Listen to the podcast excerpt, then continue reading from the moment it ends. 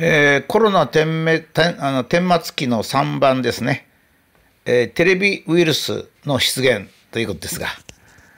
えー、今年の2020年の1月1日元旦になってからですね、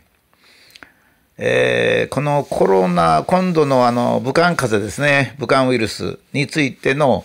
ここまでこう揉めて揉めてですね、まあ、日本中の人がほぼ働けなくなっちゃったと。これはね、後にものすごく大きな影響を、まあ、今年の後半ぐらいには出てくると思うんですが、えー、それを、この現在のその武漢風のコロナウイルスを一層ひどくしたのはテレビウイルスの発生なんですね。それによって幻想が社会を覆ったわけです。まあ、幻想と言ってもいいし、迷信と言ってもいいんですけども、もうすでに日本あの人間社会がですね迷信の世界から脱したと思われたんですがそれを近代製品のテレビが作り出してしまった。だから私はここのブログでも言いましたように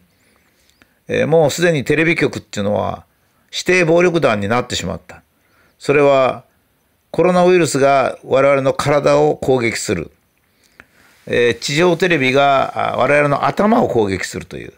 そういうシステムで、まあ、ひどくなっちゃったわけですね。でこの幻想は体と違って取れにくいですね。非常に取れにくいです。で今私があのテレビとかブログ、それから政府の委員会なんかを見てみますと、人間にはメンツとか、それから恐れとか、まあそういうような感情がありますんで、そっちの方はなかなか取れない感じですね。その幻想、テレビが特に1月、2月と、ほとんどコロナの患者さんがいない時代に、えー、日本社会に作り出したテレビウイルスですね。それはどういうような症状を示すかっていうとですね、まず冬の風邪の流行は感染者を出してはいけないっていうことなんですね。ですから、例えば、まあ、千葉県が印象的だったんですけど、北海道もそうでしたが、えー、感染者が出るとですね、えー、っと、知事が出てきてですね、我が県に感染者が出た一人出たって言ってるわけですね。まあ、この時にもうすでに知事さんの頭の中はテレビウイルスに侵されて、あるいは自分の次の当選のことを考えてるのか、何しろウイルスに毒されちゃったわけですね。えー、どどのくらいで今まで冬の風邪っていうのは冬の風邪っていうのはまあインフルエンザが1000万人、えー、普通の風邪が1000万人、まあ、普通の風邪は病院に行かないことが多いのでそれよりかもっと多いと思うんですが、まあ、統計上は1000万人。それでですねウイルスの場合は今まで大体あインフルエンザの場合は今まで大体ですねテレビが報道し始めるのはえー、感染症の方で決めていた基準、基準っていうことないんですけど、まあ大体注意報って言ってたんですね。このくらい患者さんが1日に出たら、みんなで注意しようじゃないかっていうのがあったんですよ。それがですね、1日5万7千人なんですね。まあ一応1週間で40万人ということなんですが、1日に直せば、えー、5万7千人なんですね。1日に5万7千人の感染者が出たらですよ。いやー、かなり今年はインフルエンザが流行したからみんなで注意しようと。だけども、今の自粛なんかしませんよ。テレワークとか。そんなのしませんよ。スポーツジムもちろん空いてますよ。結構インフルエンザって厳しいんですよ。もう会社は1週間休まなきゃならない。下手したら死ぬ。まあ死亡率は0.1%だけど死ぬ。まあそういう病気ですからね。で、0.1%低いじゃないかっつったってですね、1日に5万7千人で注意報なんですよ。だからこれをテレビが一番最初に言ったら全然違うでしょうね。えー、コロナウイルスが流行った、武漢風邪が流行り始めたと。えー、最初のことでもあったあるから皆さん注意したらいいけれども、現在まだ全国で20名ぐらい、1日に20名ぐらいですと。これに対してインフルエンザは、実は1日5万7千人ぐらいで注意するようにしますと。もしもこのコロナウイルスの今度のウイルスの死亡率が、えー、1桁違ってですね非常に死亡確率が多くてもそれはインフルエンザで言えば、えー、違う患者さんで言えばですね5700人、1日5700人出た時に注意するっていうようなものなんですと。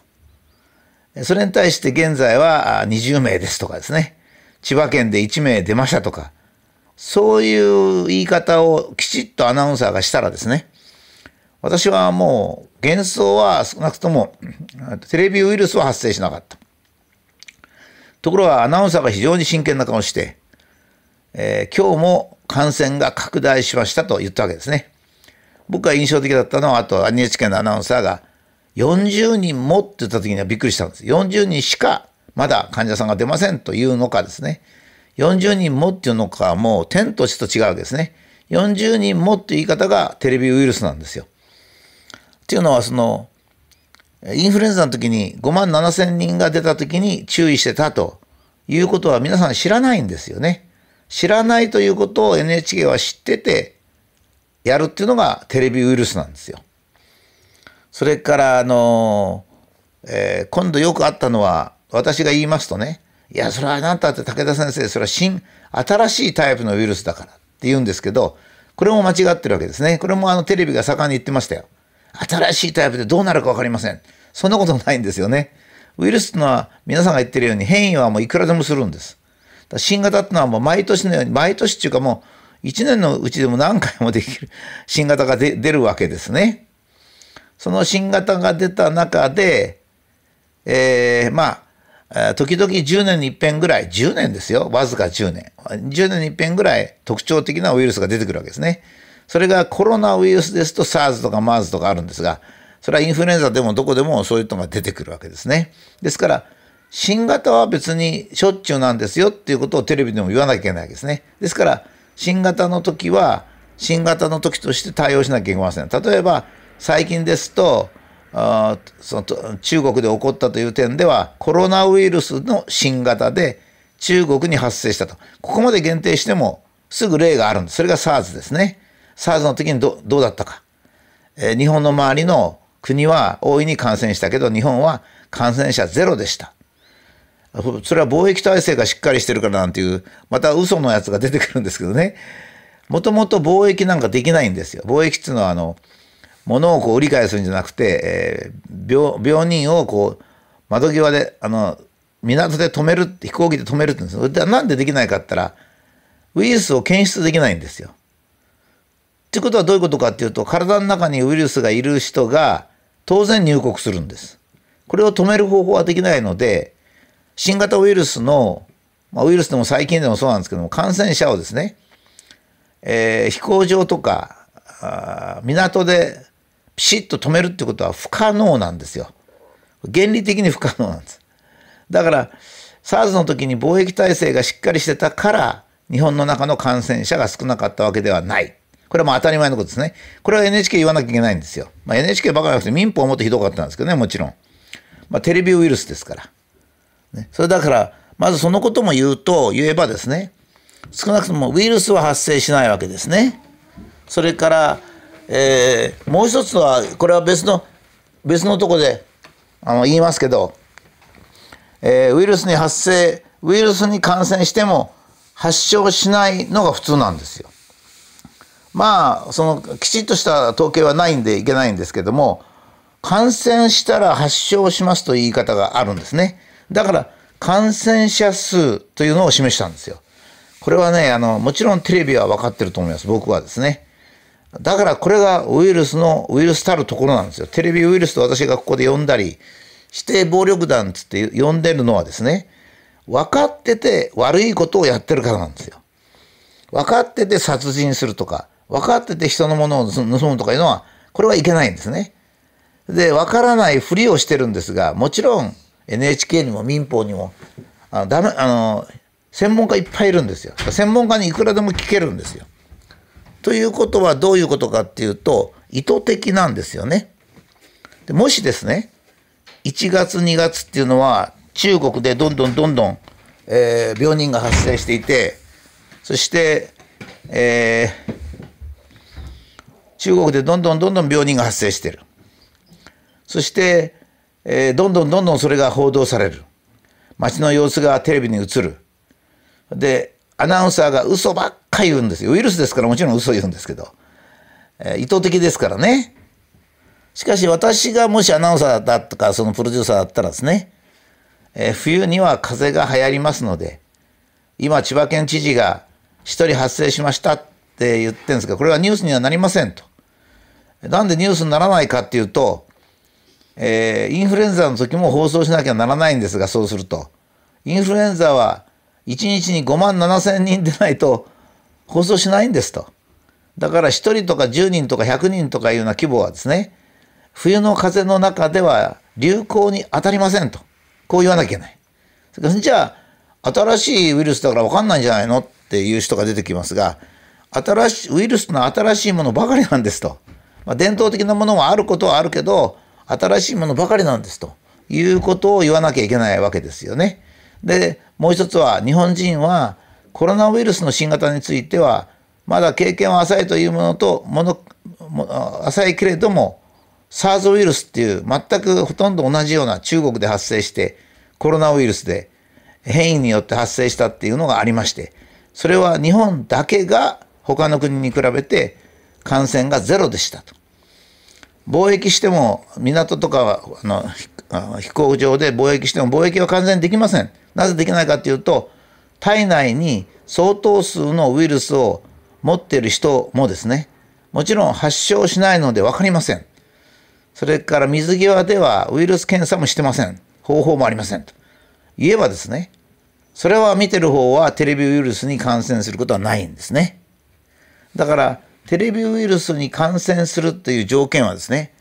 まずテレビ局が自分たちが嘘を言ってるってことを知っているってことですね。それから視聴率を上げるとか、その他国民を脅すとか、そういうために上から目線でものを見るとか、そういうためにその言うのがまずウイルス条件の2番目なんですね。まあ、それによって受け手のこう見てる方ではですね頭の中にウイルスが救うと、まあ、こういうことになるわけですね。まあ、それによって、えー、ひどい状態になった。つまり今度のコロナウイルスっていうのはコロナウイルス自身の感染とテレビウイルスの感染によって体と心を頭つってかな？体と頭心を侵されてしまった。それが今度のコロナウイルスの現状である。だから我々は平衡感覚を失って、今でもなんかここのこの前ひどいことがあったんですよ。大きな病院で一人の看護婦さんが、えー、この新型ウイルスにかかった。あの病院がですね2週間閉めちゃったんですよみんなのあの避難を受けてそれで死ぬ人って何人ぐらいいると思いますかね。たった一人の人がたった感染しただけですよ。消毒したら終わりですから。そういうことは、これは